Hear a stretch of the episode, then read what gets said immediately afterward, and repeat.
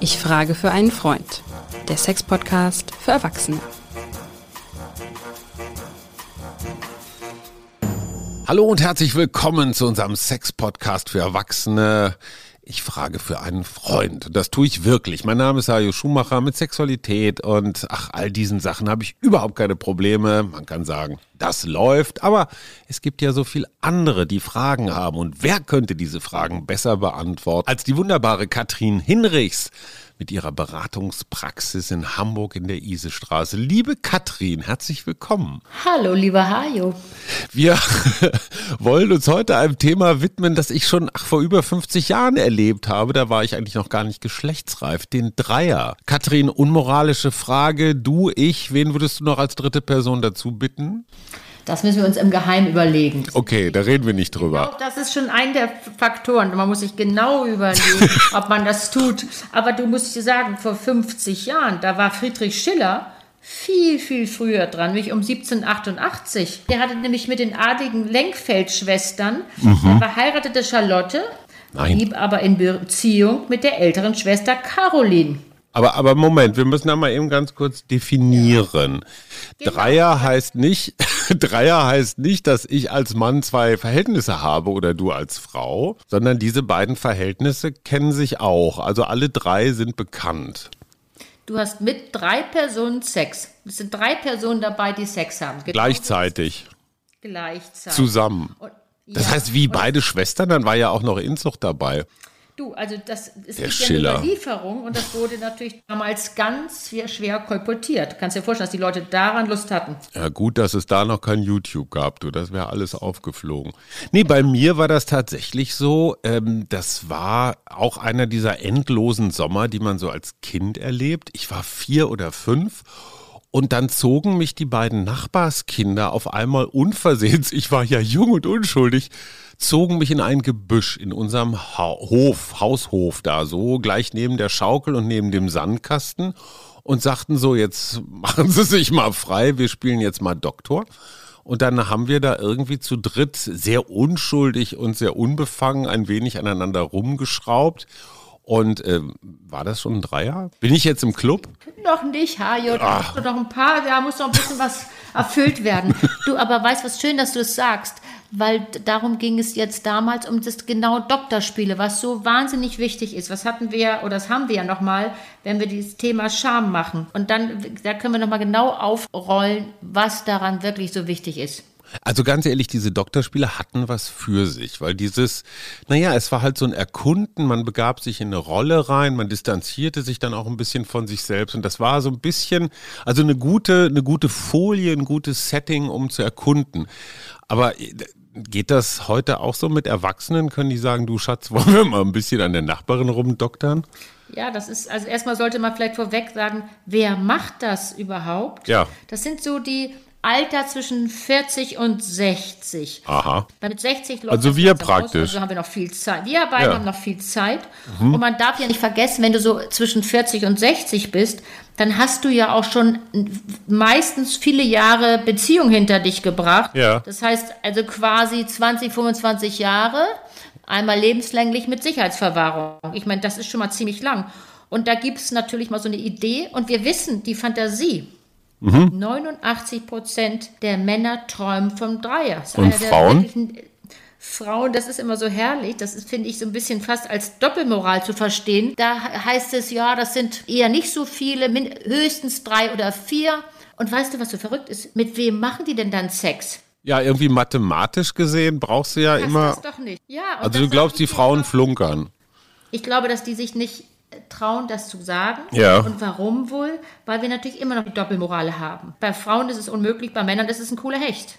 Du in deiner Praxis, da kommen da jetzt nicht auf einmal drei Menschen an und sagen, so Frau Hinrichs, wir würden gern mal, jetzt geben Sie uns mal ein paar Ratschläge. Oder, oder wie geht der perfekte Dreier? Der perfekte Dreier ist gut, dass du das sagst. Also es geht immer um die Motivation. Warum willst du das denn überhaupt machen? Also man muss ganz klar sagen, die, die Motivationslage hat sich ein bisschen geändert. Man weiß, dass so um die, so vor 20 Jahren war es immer noch so, warum machst du das? Du bist frustriert, du willst deine Lust steigern, du willst dich bestätigen und du willst einfach mal ein Experiment erleben. Ja und? Heute ist es ein bisschen anders. Rache für Untreue, Macht oder Spaß, harmlos erledigt, ich muss das mal abhaken. Also wir sehen da eine Lockerung. Aber jetzt noch mal ganz praktisch. Ich und mein, also mein Freund und seine langjährige Ehefrau einer, eine von beiden sagt, du Schatz, wollen wir nicht mal die Renate zum Essen einladen mit eindeutigen Absichten. Renate weiß noch gar nichts von ihrem Glück.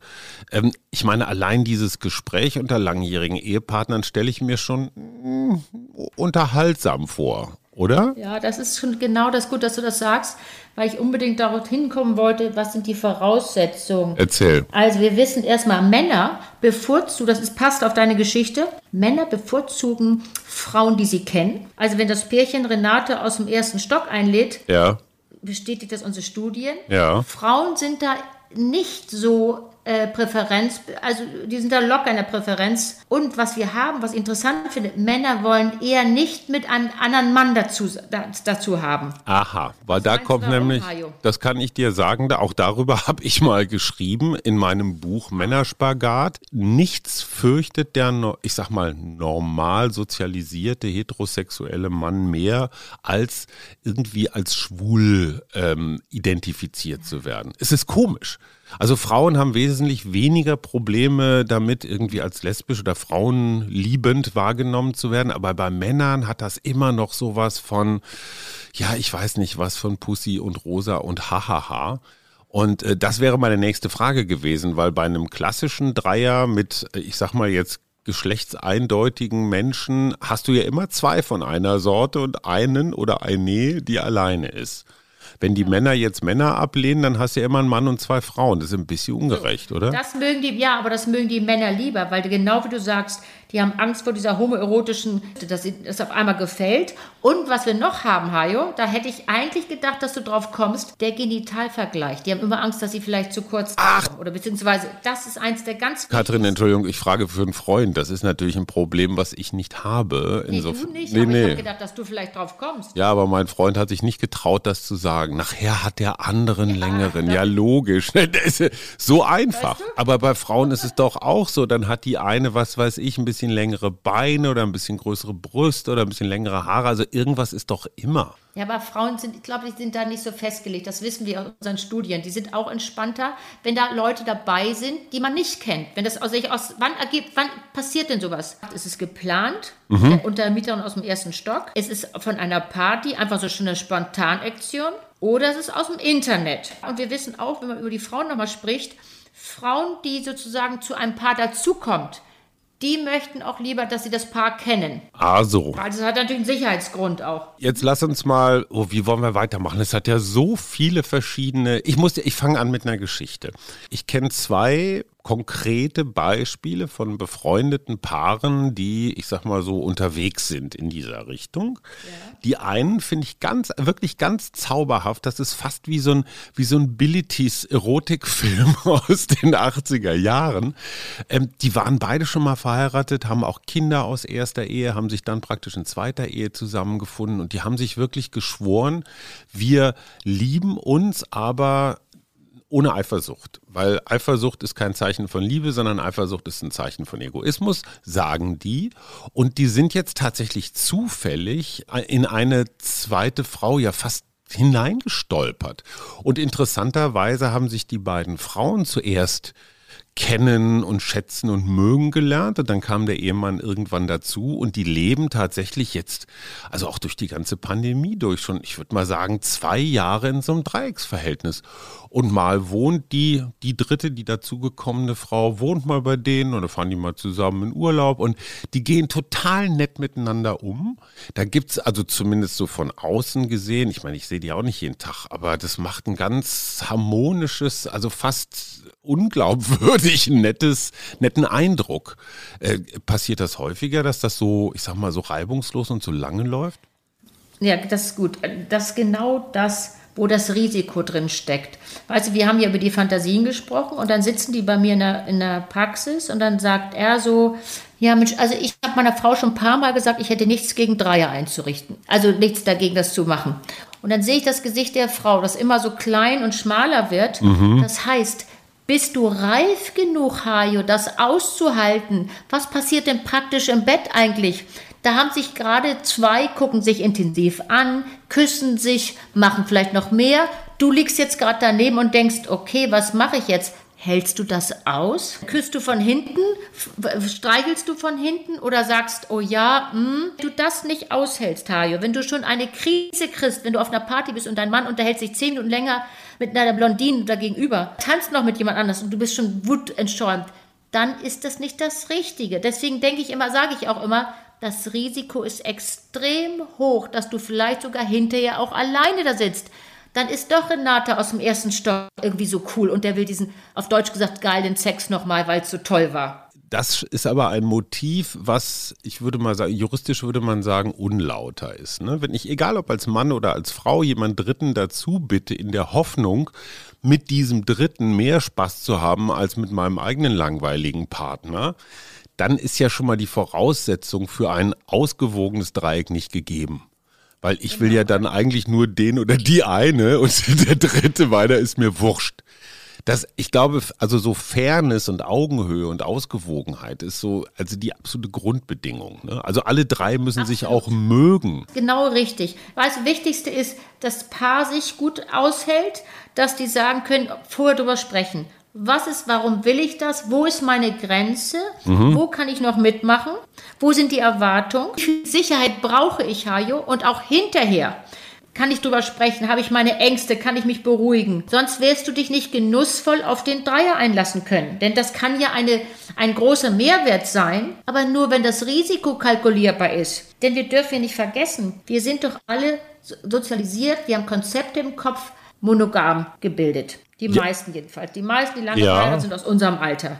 So, was heißt das, wenn du das aufmachst? Möchtest du das? Du haust ja erstmal dein gesamtes eigenes Wertekonzept in die Tonne. Ne? Wenn du Monogamie genau. und Treue wichtig findest, das kann man ja auch tun, dann spricht der Dreier ja komplett dagegen. Genau, dann ist das nicht das Richtige. Aber guck mal, du bist das doch Expertin. Was ist denn jetzt in der menschlichen Natur angelegt? Also mit meinem, mit meinem Brigitte-Dossier-Wissen äh, habe ich schon mehrfach gelesen, dass der Mensch als Tier gesehen eigentlich nicht so zwingend ein monogames Wesen ist. Normalerweise soll, der, soll das Männchen ja sich so möglichst breit verstreuen, ne? auch wegen, also wegen der Verschiedenheit. Die Evolution will ja möglichst verschiedene Modelle haben. So, und die Frau braucht halt für eine gewisse Phase so diesen Beschützer und Aufpasser und Ernährer, bis, bis der Kleine aus dem Gröbsten raus ist. Und dann zieht der Mann weiter. Also ist die Monogamie in der menschlichen Natur eingebaut oder nicht? Nee, da brauchen wir nur, hast du schon richtig gelesen in der Brigitte.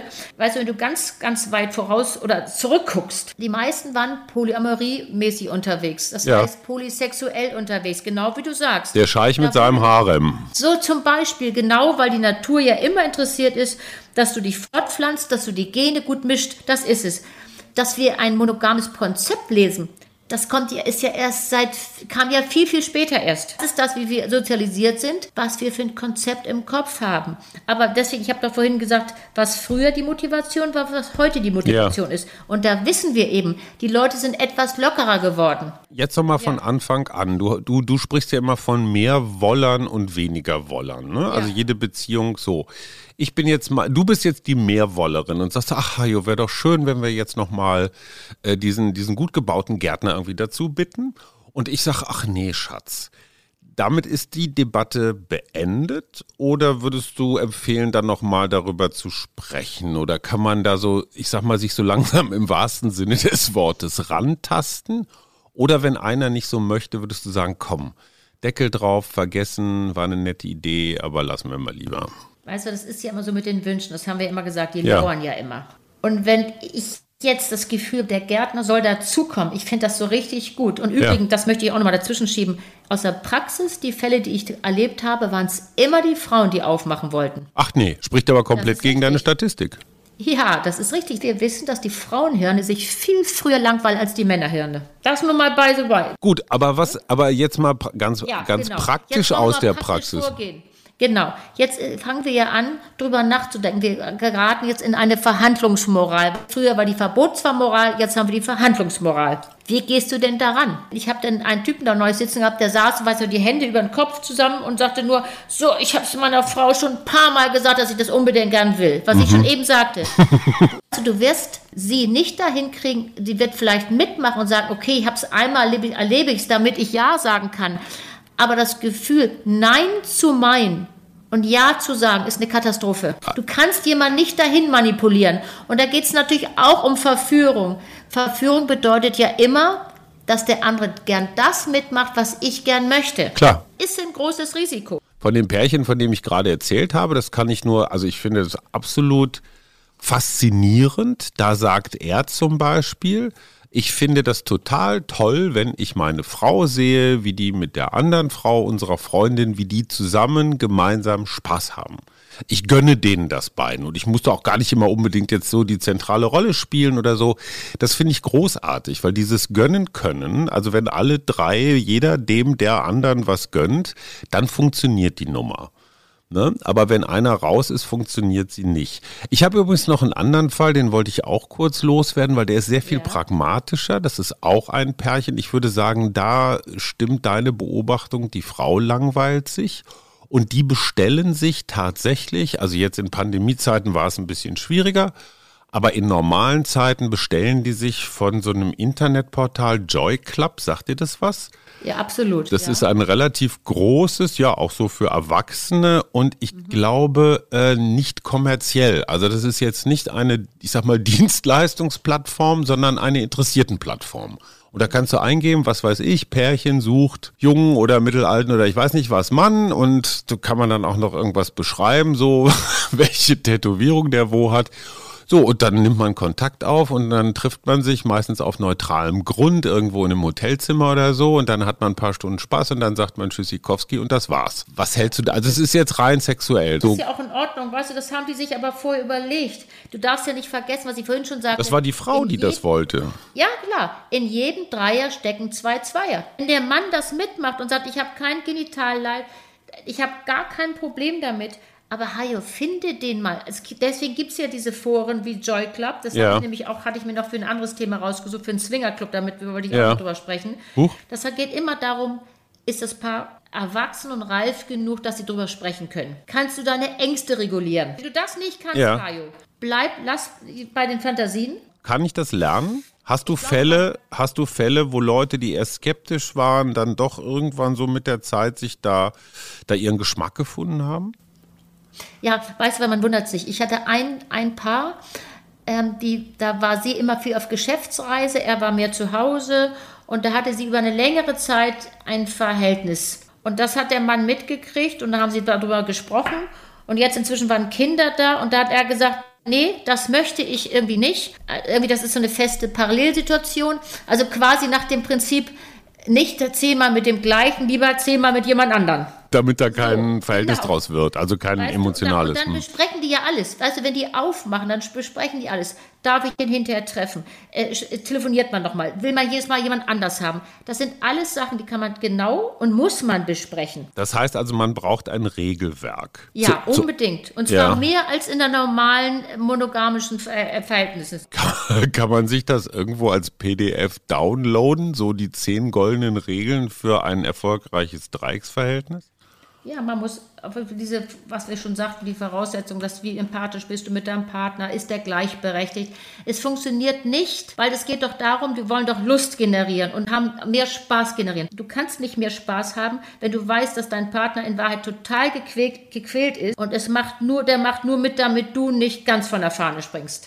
Ich habe eine Regel gehört, die fand ich extrem hilfreich. Die klingt zwar radikal, aber ich finde sie echt gut. Jeder, jede der Beteiligten hat in jedem Moment, egal wann und wo und wie das ist, das Recht Nein zu sagen. Schon mal und, sehr gut. Und ich glaube sogar, man kann es um die Komponente die Pflicht Nein zu sagen in dem Moment, wo sich jemand unwohl fühlt. Weil Ja. man genau das verhindert, was du sagst, dass da jemand gegen seine Überzeugung nur um wem anders einen Gefallen zu tun, äh, das führt zu nichts, oder? Und da wäre ich bei meiner letzten Frage. Du als du bist ja, du bist ja nicht nur Sexualexpertin, du bist ja auch durchaus Beziehungsexpertin. Das lässt sich ja gar nicht immer trennen. Wie groß ist das Risiko, dass man jetzt mal so eine Dreiernummer überhaupt erstmal zur Sprache bringt oder dann vielleicht auch tatsächlich ausprobiert, dass dann das eigentliche Verhältnis auf einmal im Eimer ist? Kann das passieren? Ja, das ist ja das Risiko, was ich vorhin meinte. Weißt du, es ist nicht nur das Risiko, wenn du während des Sexes, dass du das Gefühl hast, oh Gott, das ist überhaupt nicht gut, ich bin hier einer, ist klar zu viel. Aber das Risiko, Ajo, das ist eben da. Dass man nachher sagt, Mensch, das hat mir so gut gefallen. Ich mit dem Zweiersex, da bin ich Ja. mal ganz raus. Und wie gesagt, Renate aus dem ersten Stock, die bringt das jetzt raus. Ich bin total verliebt. Wir dürfen ja nicht vergessen, Hajo, es gibt doch ein postkoitales Verlieben. Also man, Ja. man hat es hinter sich gebracht und dann auf einmal fängt man erst an, seine Gefühle zu entdecken? Nee, aber die Hormone, Ach so. die machen doch mit. Ja, die, die Biester. Diese alten Biester. Dann, stell dir, du verliebst, du bist so schockverliebt nach so einer Ver- Ja. Geschichte. Naja, gut, aber dann Schock, du den Menschen nicht mehr aus dem Kopf. aber dann Schock ent, entliebt man sich dann auch bald wieder, oder? Das kommt drauf an. Wenn du sagst, Mensch, die ist es jetzt echt gewesen. Weißt du, wie es ist? Verliebt ist doch verloren, verwirrt. Da machst du doch alles. Das stimmt allerdings. Zweite, äh, zweite Frage, was Risiken angeht. Es kann natürlich auch das Risiko schon da schlummern, wo ich meine Partnerin, meinen Partner das erste Mal überhaupt frage. Ne? Also selbst Ja. das hat ja schon ganz viel Sprengstoff. Oh ja. Wir beide sind, was weiß ich, 100 Jahre verheiratet und ich sage, Katrin, wie wär's? Darfst du auch aussuchen, ob Mann oder Frau, scheißegal, aber lass uns das mal ausprobieren. Und dann sitzt du vor, vor Wut und Traurigkeit und Zorn auf dem, auf dem Wohnzimmerschrank und sagst, du Schwein, du liebst mich nicht mehr. Ja, genau das ist das, was passiert. Dann kommt nämlich die Frage, genüge ich nicht mehr? Der findet mich nicht mehr scharf. Jetzt diese Woche ist ein Dreier, was soll ich nächste Woche? Soll ich da einen Swingerclub, alle Neune? Alte Scheunen brennen gut. Ja, das, So, genau. Das ist genau der Punkt hier. Hajo, Ja. wir kennen doch den anderen. Wir wissen doch, wir brauchen doch gar nicht zu reden, wir wissen doch genau, dass wenn wir mit solchen Umschlä äh, Vorschlägen um die Ecke kommen, dass das wirklich ein, ein, ein Tsunami ist. ja, das sagst du so. Aber auf der anderen Seite, ich frage jetzt mal für meinen Freund Lars, der würde das gerne mal ausprobieren. Er weiß, dass seine langjährige Ehefrau, ich sag mal jetzt, pff, noch nichts in dieser Richtung geäußert hat und jetzt arbeitet es in ihm. Soll ich es ihr sagen oder behalte ich es für mich, wie sagst du, als Fantasie, einfach in meinem kleinen Schatzkästlein äh, meiner, meiner Vorstellungen? Das kann einen ja auch quälen, wenn man sowas unbedingt mal Sehr. möchte und der andere nicht. Wie, wie gehe ich damit um, wenn ich weiß, dass Ja. mein Partner das nicht Wenn es dich so möchte? quält und du sagst, ich muss es mal rauslassen, weil sonst habe ich das Leben lang das Gefühl, Was verpasst. Ich habe was verpasst. Dann kann man das, geht es immer darum, wie bringe ich das an? Und zu sagen, Mensch, wie findest du die Idee? Die, ich habe neulich von meinem Kollegen XY gehört, die machen das. Könntest du dir vorstellen, dass sowas für dich ist? So einmal vorsichtig vor, vor, vor, sich vortasten. Und wenn die Frau sagt, weißt du was, Schatz, ich bin, wir sind eher ein reifes Paar und ich bin mit dir in, also intim, auch von der Emotionalität her. Ich bleib bei dir, probier es doch einfach vielleicht mal aus. Dann ist doch die Frage, Hajo, wie wäre es eigentlich mal zum Swingerclub? Das machen wir dann in der nächsten Folge. Fände ich wichtig. Aber da habe ich jetzt noch einen kleinen praktischen Tipp. Es gibt auf Netflix eine bezaubernde kleine Serie, die heißt Wanderlust. Also klingt so, klingt so ein bisschen nach auf. nach Hajo. Globetrotter-Katalog. Und Wanderlust bedeutet tatsächlich ein, ein, ein nettes Pärchen, auch schon nicht mehr die allerknusprigsten, denken auch so, wir müssen jetzt mal hier Sachen ausprobieren. Und die machen das auf eine lustige, charmante, ja, bisschen amerikanische, aber doch sehr nachvollziehbare Art und Weise. Und die reden auch ganz viel und du merkst auch, wie sie zerrissen sind manchmal. Äh, also die Liebe zwischen dem eigentlichen Paar ist sehr stark. Das ist jetzt keine Auflösungsgeschichte oder so, sondern einfach eher so, ein Paar geht auf Experimentierreise. Und das ist zumindest mal lustig, um sich das gemeinsam anzugucken. Und dann kann man ja mal so vorsichtig sein Gegenüber oder nebendran sitzendes ähm, äh, Partnertier fragen, sag mal, Schatz, äh, findest du das auch so lustig wie ich? Ja, aber das wäre doch ein Einstieg. ohne dass du immer mit dem Zeigefinger da sitzt und sagst du, ich, ich habe schon erwartet, dass, dass du anders damit umgehst und ich möchte es schließlich auch mal erleben und du stehst mir im Wege. Ja, du wurdest. Das macht ganz, ganz viel aus. Hiermit ergeht eine Mitteilung, eine offizielle Mitteilung an die Geschäftsführung Ein Plus? von Netflix. Sollte sich, ein, sollte sich eine deutliche Erhöhung der Abrufzahlen von Wanderlust äh, in den nächsten Wochen nachweisen lassen, dann waren wir das. Katrin, ich habe wieder eine Menge gelernt. Vielen Dank. Hoffentlich. Bis Bestes zum nächsten Mal. Mario. Tschüss.